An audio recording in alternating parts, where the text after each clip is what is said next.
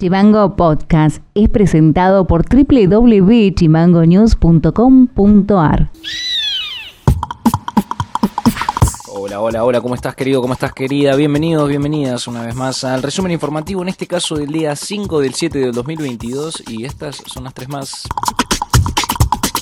la titular del Juzgado Federal de Río Grande, jueza Mariel Borruto o Boruto, confirmó que durante la noche del viernes el personal de la Administración Nacional de Aviación Civil, ANAC, con la asistencia de integrantes del cuartel de bomberos voluntarios de Río Grande, lograron la identificación y el retiro de las cajas negras y las baterías del avión.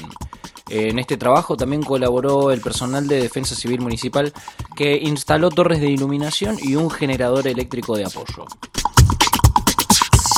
Según el informe epidemiológico difundido ayer por el Ministerio de Salud, del 26 de julio, de junio, perdón, al 2 de julio se detectaron 52 nuevos casos de COVID en Ushuaia, 68 en Río Grande y 15 en Tolwyn, sumando 135 personas contagiadas en total. Ya serían en total 550 los pacientes fallecidos desde el inicio de la pandemia. Eh, ante cualquier síntoma llamen al 107, ya lo saben, y en los centros de salud periféricos se siguen colocando las vacunas para completar las dosis contra el COVID-19. También comentario al pie, como dirían acá los chicos del bar no te regales, guachín, no te regales. Si podés eh, andar con algún desinfectante para las manos en, en la mochila, en el auto, algún que otro barbijo también, para tratar de mantener las costumbres más higiénicas posibles. La Comisión de Discapacidad de la CTA Autónoma cuestionó el otorgamiento de una pensión como veterano de guerra al propietario de la Clínica San Jorge, Carlos Sánchez Polesman. Aunque desde la CTA reconocen que Sánchez Polesman debe cumplir con los requisitos para acceder a esta pensión, pero comparan ese otorgamiento con que al día de la fecha hay alrededor de 200 personas con discapacidad que esperan que se les otorgue la RUPE. Denuncian discrecionalidad a la hora de otorgar beneficios. Noti Audio. La filial Ushuaia de Cruz Roja Argentina pone en marcha el centro de testeo de VIH rápido, confidencial, gratuito y voluntario que funcionará en las instalaciones de la calle Ramón Cortés 520 para seguir contribuyendo a la concientización, la prevención y la promoción de la salud. La información la amplió esta mañana Belén Juárez, referente de la comunicación de Cruz Roja Ushuaia.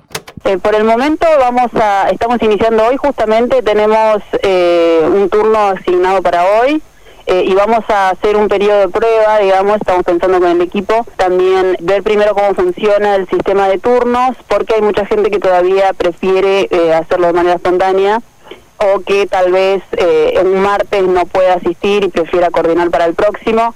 Así que por el momento les pedimos que, que, intenten gestionar su turno para que podamos comunicarnos y más adelante tal vez podamos, si, si la situación lo, lo amerita y vemos que, corresponde, podemos habilitar la demanda espontánea eh, siempre los días martes únicamente porque es el día que hemos fijado para que la filial esté destinada exclusivamente a la asistencia del voluntariado que va a estar a cargo del testeo y la persona que, que concurre para realizárselo. ¿Esto va a ser los martes de julio? Eh, no, todos los martes a partir de, de, de hoy, durante todo el año. Eh, y bueno, y también obviamente siempre pueden realizar sus consultas a través de nuestras redes sociales, eh, a través de, la casilla de, correo. Bueno, siempre estamos en contacto con, quienes se comunican eh, por esta actividad y generalmente también, eh, y por suerte, con mucha, mucha demanda también en lo que tiene que ver con los cursos, las capacitaciones y otras actividades que, que realizamos desde la filial. Noti Audio. Subcomisario José Luis Brizuela, jefe a cargo de la comisaría cuarto de Ushuaia, aseguró que no hay indicios de criminalidad en el caso de Alejandra Acevedo, la mujer que fue encontrada sin vida en el río Pipo a unos 500 metros del puente de la mujer.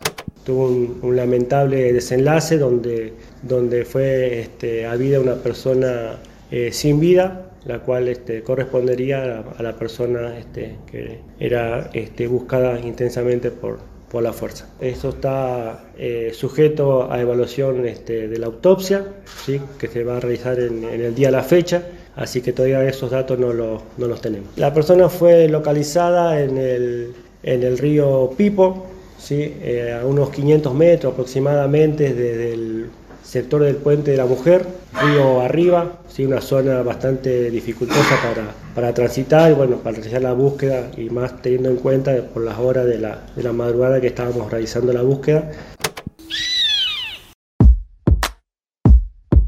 Para más contenido, seguinos en Facebook, en Twitter e Instagram como chimango.news. Eso ha sido todo por hoy, nos estaremos encontrando en el próximo resumen informativo. Acordate de seguirnos en Spotify como Chimango News o comunicándote con nosotros a través del 2901 6506 66. Abrazo grande. Chimango Podcast es conducido por Ilian Sánchez, producción periodística Fede García y Martina Alfaro, diseño y redes Mica Orbe.